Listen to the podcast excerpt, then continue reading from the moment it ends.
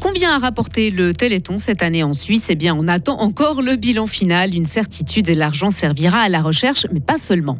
Il quitte l'église dépité. Des centaines de fidèles tournent le dos à l'institution suite aux révélations d'abus sexuels. Après 2021 et 2022, l'hémorragie se poursuit cette année.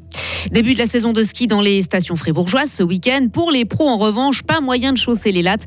Le Super G Dame de Saint-Moritz et le slalom messieurs de Val d'Isère annulés pour cause de neige trop abondante et de pluie aussi. Et les températures sont douces hein, pour la saison, maximum 13 degrés. Il va beaucoup pleuvoir toute cette semaine et il faudra attendre vendredi pour une amélioration durable. Lundi 11 décembre 2023. Bonjour Sarah Camporini. Bonjour Mike, bonjour à toutes et à tous.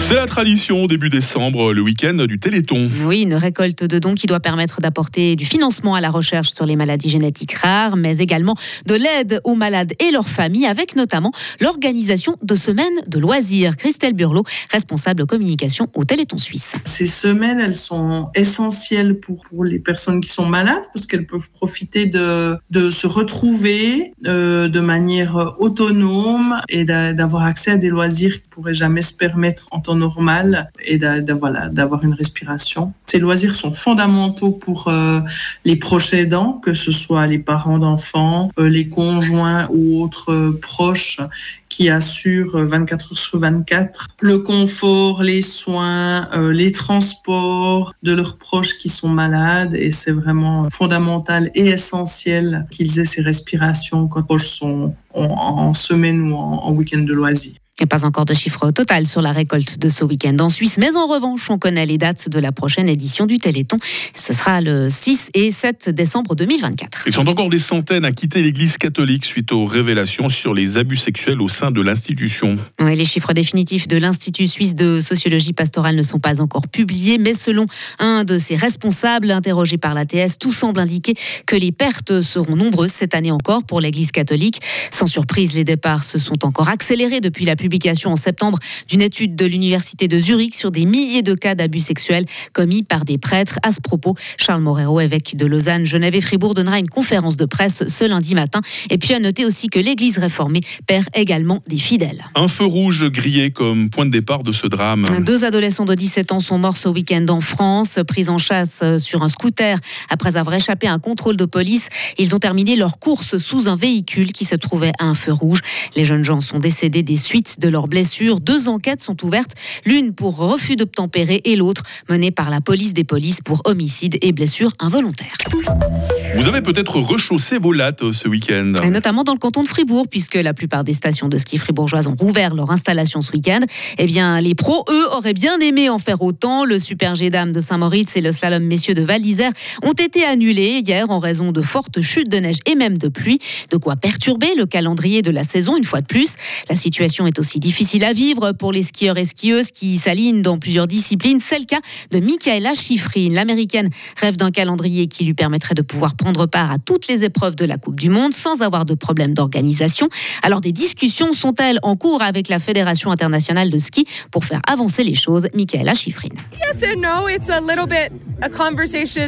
Oui et non. Il y a évidemment des discussions avec la FIS, mais ces dernières années, je n'ai pas ressenti un grand intérêt pour modifier le calendrier ou le nombre de courses. Et généralement, si moi ou l'un des membres de mon équipe essaye de faire avancer les choses, on me dit que je n'ai qu'à en faire moins. Ça prouve bien quelque chose. Je trouve ça génial quand quelqu'un s'aligne dans toutes les disciplines, mais c'est difficile à faire. Ça demande de jongler. Des propos recueillis traduits par notre envoyé spécial à Saint-Moritz, Marie Seriani. La Coupe du Monde enchaînera cette semaine avec de nouvelles épreuves de vitesse. Les hommes seront à Val Gardena alors que les femmes iront, elles, à Val d'Isère.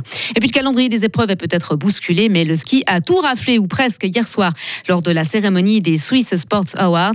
La Tessinoise Lara Berami a été élue sportive de l'année 2023, alors que c'est le Nidwaldien Marco Odermatt qui a été choisi parmi les hommes. Le Bernois Thomas Stauffer, chef de l'équipe masculine suisse de ski alpin a été nommé entraîneur de l'année. Il a notamment devancé Yann Cadieux, entraîneur de Genève Servette.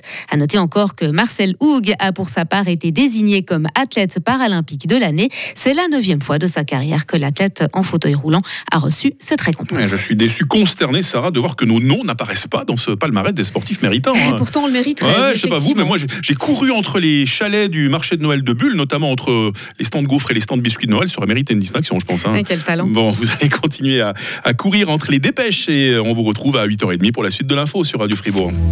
Retrouvez toute l'info sur frappe et frappe.ch. Il est 8h05. La météo avec Mobilis. À la recherche d'un cadeau original, Mobilis, mobilier contemporain, mobilis.ch.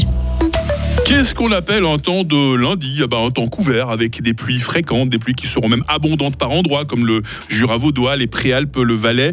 Un coup de tonnerre et même à prévoir. Et il y aura aussi ce vent modéré du sud-ouest. Voilà en tout cas le temps de ce lundi 11 décembre. Euh, du côté de Châtel-Saint-Denis, il fait ce matin 5 degrés, 7 euh, degrés à Bulle, 8 à Fribourg. Il fera dans quelques heures 11 degrés à Romont, 12 à Fribourg et 13 à Estavayer, le lac.